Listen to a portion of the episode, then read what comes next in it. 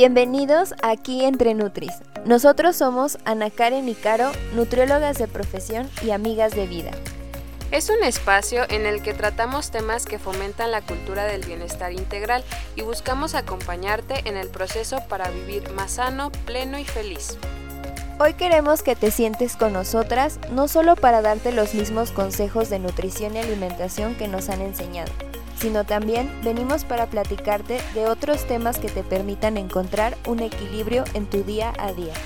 Te ofrecemos un diálogo sincero, empático y que te permita confiar en ti y en lo que cuentas para iniciar con este proceso del cambio, rompiendo mitos y barreras establecidas acerca de nuestra profesión que es la nutrición. Gracias por estar aquí. Bienvenido.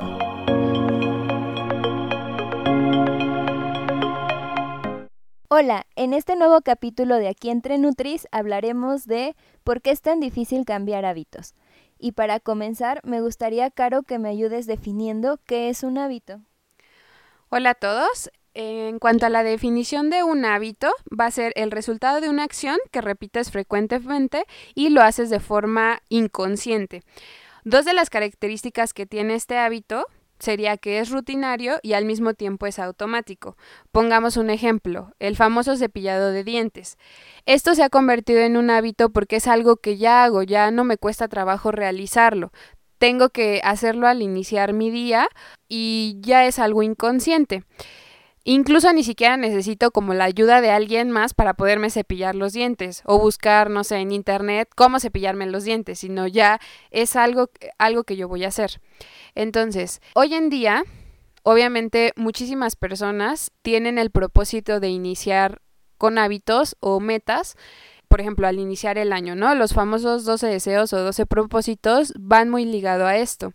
Sin embargo, hay veces que estas metas puede que no sean Mm, específicas o realistas y que les empiecen a costar trabajo. Entonces, obviamente hay acciones que nosotros tenemos que tener en cuenta para que nuestros hábitos o ese hábito que yo quiero hacer o cambiar tenga un éxito. Sí, y yo creo que lo que tú nos decías, eh, muchas veces ponemos metas o queremos cambiar hábitos, pero una de las principales causas o algo que yo he notado por lo que mucha gente no puede lograrlo es porque no se preguntan desde dónde quieren hacer este cambio. Es decir, ¿qué les está motivando a hacer el cambio? Sobre todo en la sociedad actual que decías, pues estamos tan ligados o somos seres sociables que tenemos mucha influencia de las demás personas y en ocasiones nuestros hábitos o los propósitos que queremos hacer vienen más encaminados a lo que los demás dicen. O sea, no tanto que yo quiera hacerlo, sino más bien porque veo que otro lo está haciendo o porque los demás pienso que esperan eso de mí. Entonces, yo creo que lo principal o lo primero es tener bien claro por qué quieres hacer las cosas y desde dónde está viniendo esas ganas de hacer el cambio. Incluso, o sea, mi, mi, motivación para hacer el cambio tiene que ser esta, ¿no? O sea, ir rascando, incluso ir haciendo una introspección y ser muy sinceros y honestos contigo mismo antes de iniciar un hábito o una meta. Es súper importante, así como los niños chiquitos, cuando preguntan por qué, por qué, por qué, por qué.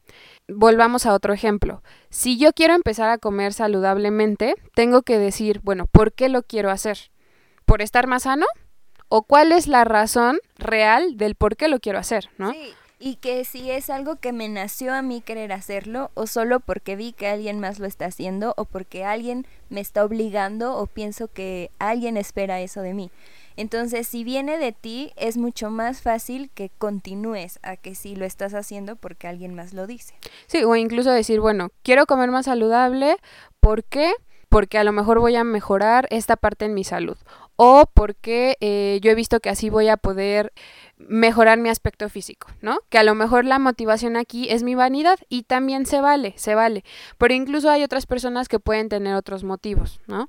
Hay que considerar también eso a la hora de ir de implementar lo que es un hábito. Entonces, como primer punto es identificar desde dónde vienen tus ganas de cambiar y también definir, como nos decías, lo que te está motivando a hacer ese cambio. Ser muy realista y tú darte cuenta, pues sí, en mí es la vanidad y es algo que yo quiero cambiar. Ficadas esas dos razones, pues es mucho más fácil continuar. Ahora nos vamos a la parte de pues definir qué es lo que quieres alcanzar, tener claro lo que tu meta o el hábito que quieres modificar. Sí, incluso decir qué, cuándo, cómo y por qué lo quiero hacer, ¿no? Yo creo que esas interrogantes son súper importantes para que esta meta eh, se vuelva real, ¿no? O sea, hay veces que somos tan ambiciosos que queremos hacer cambios radicales de un día a otro, en el que a lo mejor yo nunca he hecho ejercicio y quiero iniciar con cinco días de la semana haciendo 30 minutos de ejercicio al día. Puede que sea muy ambicioso en ese momento, que incluso ni siquiera todavía tenga los medios para poderlo llevar a cabo. Entonces, desde ahí es súper importante definir la meta y que ésta sea lo más específica que se pueda. Y así como es específica, que nos dices, ah, bueno, defino primero qué quiero lograr, después cómo lo voy a alcanzar, en cuánto tiempo yo espero poder alcanzarlo, pero también como nos decías, ver los recursos que tengo para poder iniciar. O sea, muchas veces tenemos en mente como no es que a fuerza necesito comprarme tal y tal cosa, cuando realmente tengo ya recursos que puedo empezar a utilizar para alcanzar mi meta. Y así como somos específicos en nuestra meta, pues también es muy importante que tengamos esa mente o esa actitud de cambio, porque pues también, o sea, aunque lo definamos bien en un inicio, estamos conscientes que ya que lo llevemos a nuestra vida real, pues es complicado que se cumpla al 100 y entonces tenemos que estar dispuestos a cambiar nuestro plan. No, aparte imagínate, si yo ya había iniciado con ciertos cambios o a lo mejor ya lo he intentado con anterioridad, si veo que no está teniendo resultados, me desmotivo, me desmotivo y lo dejo de hacer. Y es por eso que a veces echamos todos esos hábitos al cajón olvidado porque no iniciamos con esto que se llama definir también mi motivación. ¿Qué es lo que me está llevando a hacer esto? Creo que eso de definir la motivación va a ser la base y ya puse qué, cómo, cuándo, dónde.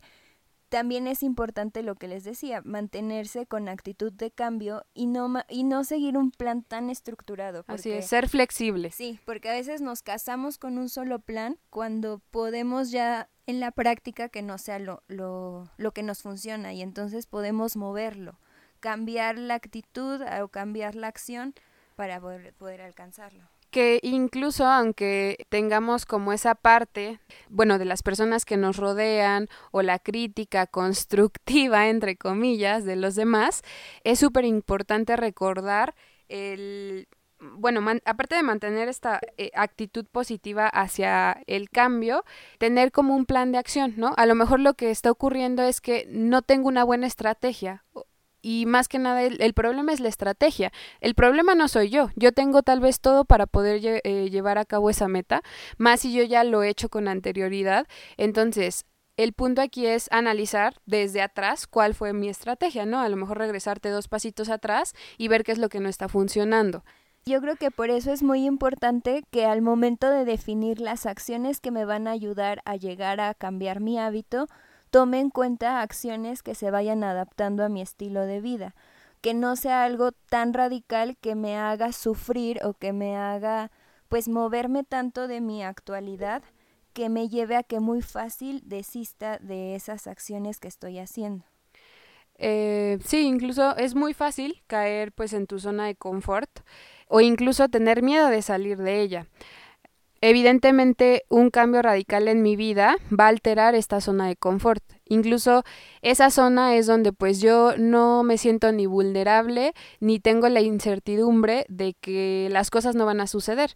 Yo siempre estoy pensando que bueno, ahí estoy bien, pero incluso ahí pues más bien no es quedarse ahí, sino es tratar de expandir esa zona de confort para que al, al, hacer estas acciones, al tal vez tener un poquito de estrés o un poquito de, de presión ante la situación que se me presente, es lo que me va, a me va a hacer tener pues mayor valentía, mayor voluntad y poder llegar a mi meta. Sí, algo que me gustó mucho de lo que dijiste es que el hábito lo que buscamos es ampliar nuestra zona de confort.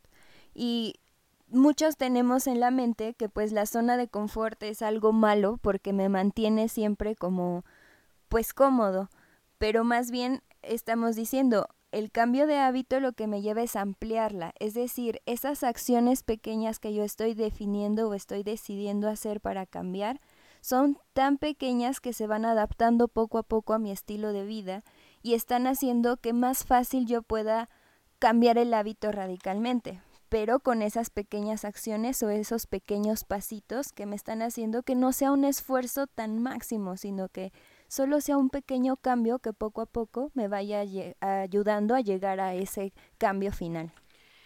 E incluso no poner como esta etiqueta de como es un hábito, lo tengo que hacer a la fuerza, si no lo logro voy a hacer un fracaso, me autoflagelo, este, y me siento terrible al darme cuenta que no lo logré y no tuve éxito porque desde el principio, entre comillas, me dije, no, no lo iba a poder hacer, no sé por qué inicié, mejor lo voto y lo cambio por otra cosa. Y en eso tener muy presente que el, que el proceso del cambio no es lineal, es decir, va a haber días en los que me va muy bien y hay momentos en los que no tanto, y entonces es estar preparado porque sé que va a llegar un momento que tal vez va a venir el fracaso y es normal, es parte del proceso. Pero entonces, si yo ya lo tengo en mente, es mucho más fácil reponerme. Y como tú decías hace rato, quizá volteo y veo qué de lo que hice me funcionó y tal vez puedo seguir con lo que sí me funcionó o cambiar el plan y tomar otras acciones para poder alcanzar mi objetivo. Sí, o sea, incluso analizarlo, ¿no? O sea, ver así con lupa, casi casi, eh, qué fue lo que no, no, no estuvo bien o a lo mejor de los errores que yo ya cometí, abrazar esos errores, a, abrazar el hecho de que no lo logré y mejor ir aumentando y sumando cosas positivas en el proceso, ¿no? O sea, decir, bueno, hice esto, no funcionó, bueno, ¿cuál es, eh, cuál es mi otro plan o hacia dónde me puedo ir ahora. E incluso en este proceso, pues obviamente también tengo que ir analizando y tengo que ir evaluando. Yo misma me tengo que poner pues una métrica o como una calificación para el avance de estas metas chiquitas que yo me voy estableciendo. También es muy importante ser amables con nosotros mismos y reconocer el avance que hemos tenido. Como tú nos dices, nuestras métricas pues son las que me van a ayudar a mí darme cuenta que sí estoy alcanzando o no de mi proceso. Porque también muchas veces nos ponemos a comparar con los demás, cuando la vida de las demás personas es totalmente distinta, que pues no existe ese punto de comparación. Entonces, que tú solito seas el, el, el punto de comparación, o sea, tu punto de comparación eres tú y no hay nadie más. Y entonces a partir de eso, tú ir viendo qué tanto vas avanzando y, y lo que decíamos que se me hace como importante reconocer es que pues debemos ver los puntos que sí nos ayudaron, o sea, no enfocarnos en lo malo, no enfocarnos en lo que no funcionó, sino más bien ver que sí funcionó y eso tomarlo para poder seguir adelante. Incluso hasta ser compasivos con nosotros mismos, o sea, el hecho de yo tener esta evaluación de mis metas es también yo ponerme como un, bueno, no quiero decirlo así, pero como una estrellita en la frente o felicitarme o darme como un autoabrazo en el que yo dije, ok, yo me establecí esta meta, no sé, a lo mejor mi meta era tomar más agua simple, ¿no? Porque vi que realmente no lo hago y con yo haber tomado uno o dos vasos de agua simple, eso ya fue un gran avance para mí en este momento. Entonces incluso eso, ahora sí que ponerle una palomita, hasta a ti te va a sentir bien contigo mismo. Porque muchas veces es como, no, es que mi meta eran ocho vasos de agua. Y, como, fue imposible, ¿no? y como no lo alcancé, pues ya no lo logré y me siento fracasado. Y no, es más bien, bueno, igual y no alcancé los ocho vasos, pero alcancé dos y eso ya es un pasito que me está ayudando a llegar a mi, al cambio que yo quiero alcanzar.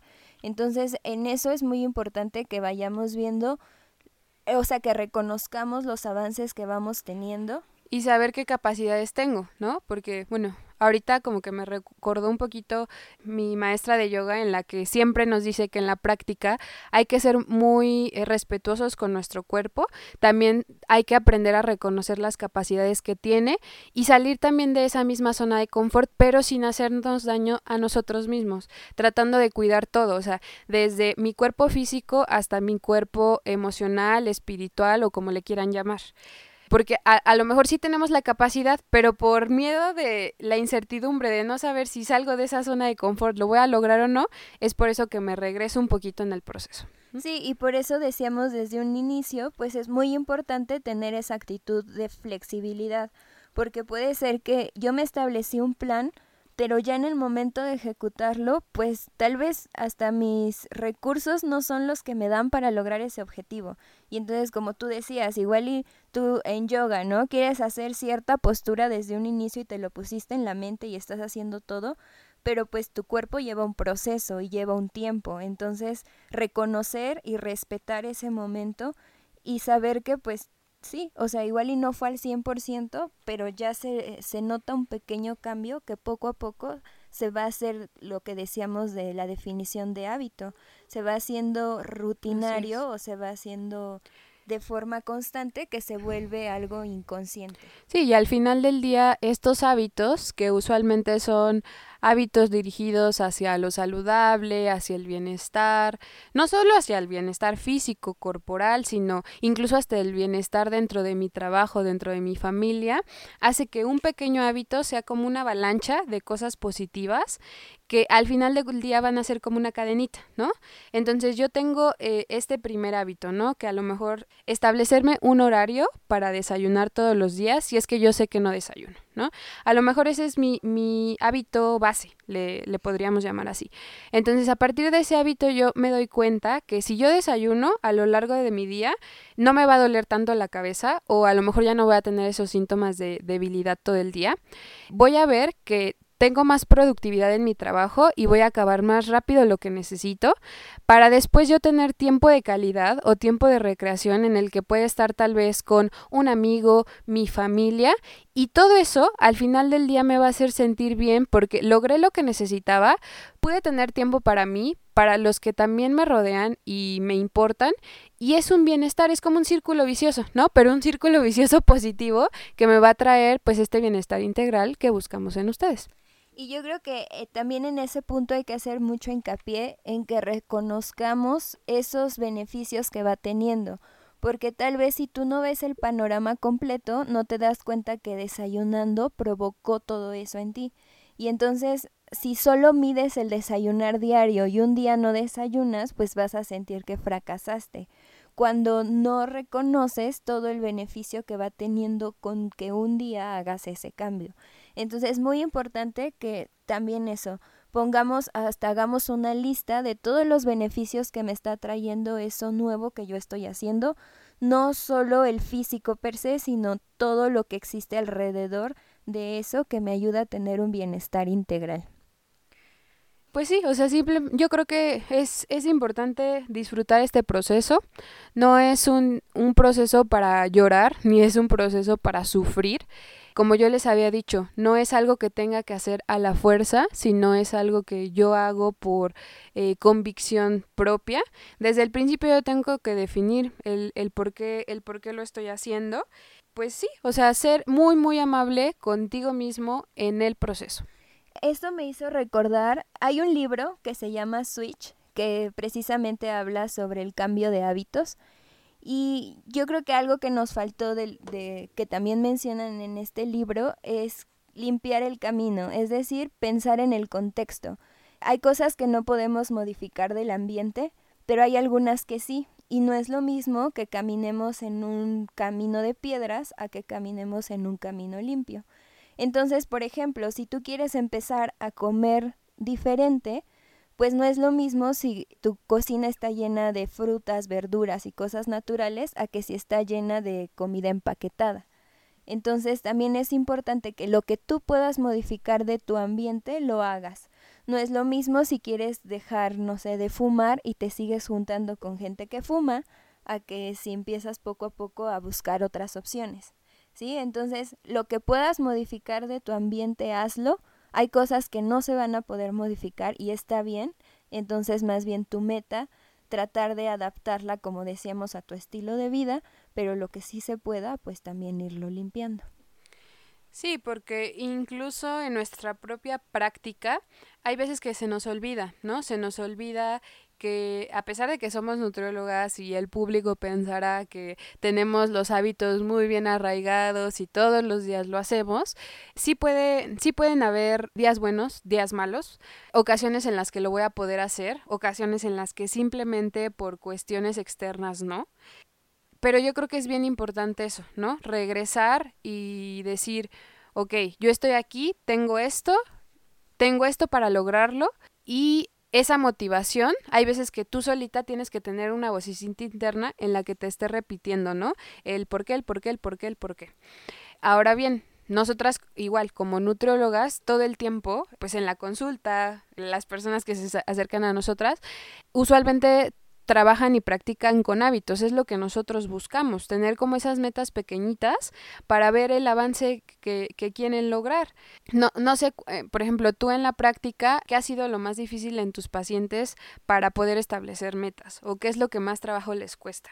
Lo, lo, que yo he visto es que en ocasiones traen propósitos que están más impuestos por alguien más que por ellos mismos. Como, ah, es que el médico me dijo que tengo que bajar de peso. Ah, bueno, pero ya que preguntas, ¿y a ti qué beneficios te va a traer bajar de peso? Como que cambia la forma en que la gente ve o toma ese hábito, o sea, ese cambio. Yo creo que el que te adueñes de ese cambio y no lo hagas solo porque alguien más lo está diciendo. Y algo que quería rescatar de lo que dijiste anteriormente es lo de la motivación. Yo siento que pues la motivación es diaria y la motivación no siempre va a estar al 100 en la vida de cada persona, pero sí nos corresponde diario alimentarla y eso pues es algo personal. Tú solito día con día te vas motivando y puede ser que ya hasta hayas encontrado como una forma de tú motivarte pero si no, pues te invito a que identifiques a ti que te motiva. Hay a quien le gusta, no sé, leer frases al despertar, hay a quien le gusta agradecer antes de dormir, hay a quien le gusta platicar con alguien más, entonces, o hacer ejercicio. Entonces, identifica en ti qué te hace sentir motivado en tu día y piensa que cada día eh, lo tienes que reforzar. Es como el hábito de lavarte los dientes que nos deseas en un inicio así el hábito de motivarte. Y yo creo que cada quien vive su proceso, ¿no? Había, en esta como investigación que hicimos, estaba leyendo que un hábito, para que sea duradero, tienen que pasar más o menos 21 días para que tú puedas empezar a ver cambios. Eso simplemente está por evidencia y simplemente está como un parámetro en el que vieron que después de estos 21 días era como el tiempo que, que les daban para ver si lograban o no cambios. Sin embargo, cada quien tiene su tiempo. A lo mejor tú, Ana Karen, puede que un hábito lo hagas en 10 días, puede que yo, Caro, lo haga, no sé, en 40 días, pero no, ahora sí que no es menos importante, simplemente cada quien está viviendo su proceso. E incluso hablando un poco acerca de, de la fuerza de voluntad, yo creo que cada persona tiene una fortaleza y esa fortaleza la tienes que encontrar para también descubrir esta, esta misma fuerza de voluntad. En lo personal, por ejemplo, el hacer ejercicio a lo mejor empezó como un hobby. Ahorita a lo mejor ya es no solo un hobby, sino obviamente me estoy preparando para algo más grande. Entonces, yo no, yo no podría a lo mejor correr medio maratón o un maratón eh, de la noche a la mañana si yo no me hubiera preparado antes. Pero en el proceso, esta fuerza de voluntad es la que te ayuda pues a levantarte temprano, a tener una rutina, a encontrarle el sentido de por qué estás haciendo eso y que al final vas a obtener una recompensa. Para mí la recompensa la verdad es la satisfacción más grande que yo tengo al decir lo logré y lo logré por mí, por todo mi esfuerzo, dedicación e incluso el amor que yo le tengo a lo que ejecuto, a lo que yo realizo y predico. ¿no? Eh, por ejemplo, en la parte de la fuerza de voluntad es algo importante, pero no hay que darle tampoco como la definición que todos tenemos de que, ay, si no logré algo es porque me faltó fuerza de voluntad y me siento mal, sino esa fuerza de voluntad de la que tú nos hablas, que está viendo varios aspectos de la vida de la persona.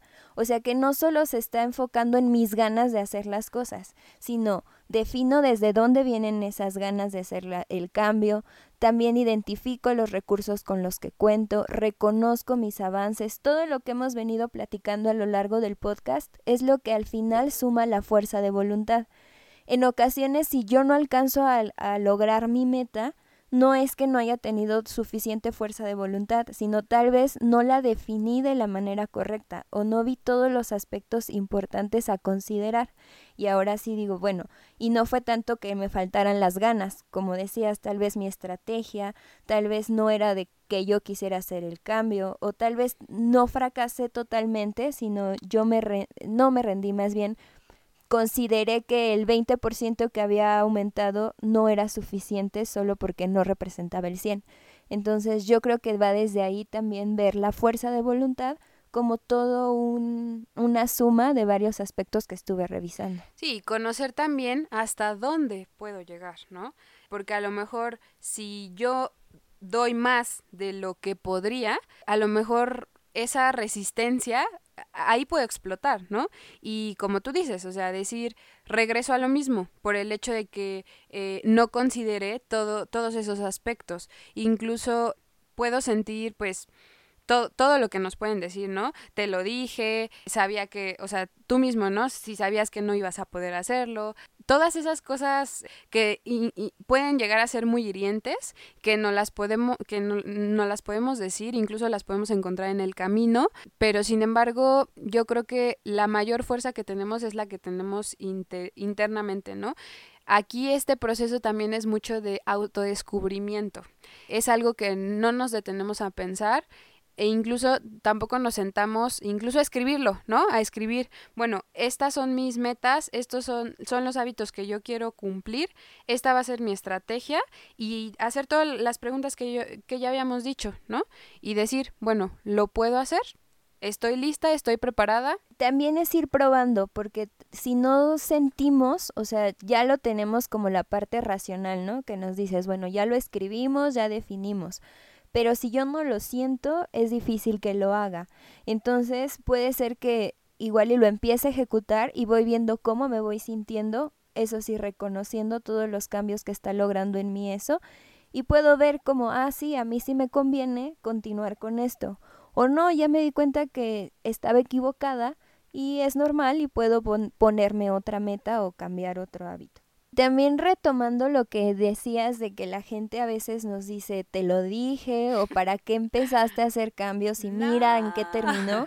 O sea, la verdad es que esos comentarios no los podemos evitar, siempre van a estar. O sea, siempre va a haber alguien que... Elimínalos, bloquealos. No, pero más que yo creo que eliminarlos o bloquearlos es saber que van a venir. O sea, tú estar preparado desde un inicio, cuando quieres hacer algo diferente, siempre van a comentar. Y entonces estar preparado, estar preparada que en algún momento va a venir alguien y me va a decir, ay, ¿para qué estás haciendo eso si ni se te ve el cambio? Ah, bueno, si yo ya estoy preparada para recibir esos comentarios, es más fácil que, como tú dices, los bloquee. O es más fácil que yo diga, ay, ¿de quién viene, no? Y tú continuar por tu camino. O sea, la verdad es que siempre van a estar, no los podemos quitar, ni evitar, ni aislarnos, ni meternos en una burbuja. Siempre van a estar. Y de verdad qué bonito lo dijiste, Ana Karen, porque yo creo que esa parte emocional que se nos olvida todos los días es súper importante para que a partir yo de esa emoción tenga esa motivación y pueda hacer algo mucho más concreto y llevarlo a la acción. Entonces, una emoción más la idea de la acción es lo que te van a hacer exitoso en lo que tú quieras eh, lograr. Ahora sí que todo con pasión en todo lo que realices, no solo en tus hábitos saludables, etcétera, en todo en tu vida, en tu, trabajo, con tu familia, con tus relaciones, realmente eso va a poderte ayudar para llegar a esa meta y, y tener eso que tú quieres. Como tú dices, eso de forma individual, pero también de forma grupal, si tú quieres compartir un hábito con alguien más, pues es invitarlo a sentir y que se adueñe de ese cambio, que juntos digan, ah, bueno, queremos hacerlo y los dos lo sentimos, los tres, la enseñar, ¿no? Enseñar, enseñar porque yo creo que todo esto lo tenemos que compartir. Al final del día, al ir creando hábitos, vas obteniendo información, vas obteniendo apoyo de, de otras personas, porque incluso eso también se vale. Y lo más grandioso es que lo puedas compartir. Como decía Ana Karen, es mucho más fácil estos hábitos saludables se, se, concreten cuando te rodeas con personas que están en el mismo círculo, ¿no? O incluso si no le están, invitarlos para que entren a ese mismo círculo y juntos lo puedan hacer. Eh, incluso hasta es parte de la misma motivación. Además es más fácil compartir cuando tú ya lo viviste, cuando tú ya lo sentiste y ya viste los cambios que hubo en ti, es mucho más fácil compartirlo con alguien más desde ese punto del sentimiento. Y ya que estamos hablando de los hábitos, yo creo que es muy importante que definir el hábito saludable. O sea, es importante que el hábito saludable sea para ti, o sea, a ti que te hace bien, a ti que te suma tu vida y no generalizar como, ah, es que a todos les hace bien hacer ejercicio a 60 minutos diarios. Igual y teóricamente tiene efecto, pero lo importante es a ti que te hace bien. Quizá a ti te hace bien comenzar con 10 minutos y eso está bien, ese es tu hábito. O para ti el hábito es irte a entrenar 3 horas diarias y ese es tu hábito saludable. O sea, la definición nosotras se la damos conforme a lo que nos esté sumando a nuestra vida. Y ojo, no es ir contra la evidencia, sino es adaptar lo más que se pueda este hábito a la persona, es lo que mejor le va a esa persona. A lo mejor Ana Karen tiene ciertos objetivos, tiene ciertas metas y para ella va a ser mucho más fácil a lo mejor entrenar dos horas diarias que para otra persona, ¿no? O a lo mejor para mí va a ser más sencillo comer mis cinco tiempos de comida porque puedo eh, cocinar y preparar todo para llevarlo ya sea al trabajo eh, o en mis actividades después de entrenar, etcétera. Entonces ahí sí va muy dependiente de cada quien. Pero bueno, ya cerrando como este capítulo y haciendo un resumen de lo que hemos venido platicando, les vamos a compartir como los puntos clave y los puntos más importantes del programa. El primero es pensar qué quiero cambiar y si realmente yo soy la que lo quiere hacer, no por alguien más, no por copiarle al vecino, sino es por qué yo lo quiero hacer. Lo segundo es establecer mi meta, que sea específica, que sea alcanzable, o sea, que yo también esté consciente si realmente lo puedo alcanzar o, o está dentro de mis posibilidades que sea medible, es decir, lo que decíamos de las métricas, que tengamos nuestras propias métricas y que pueda considerar los recursos que tengo y lo que me hace falta para poder alcanzarlo. Al mismo tiempo tiene que ser relevante para la persona, es decir, ¿por qué? El preguntar por qué, por qué, por qué lo quiero hacer, eso también es, es, este, un punto clave y el ahora lo quiero hacer o en qué momento es cuando lo puedo iniciar. Finalmente, el tiempo de realización, cuánto tiempo voy a tener que invertir para poder llegar a la meta y ponerle una fecha a esa, a esa meta es muy importante para al final evaluar si fue un corto periodo, si realmente fue realista y todas las otras características que Ana Karen nos, nos mencionó.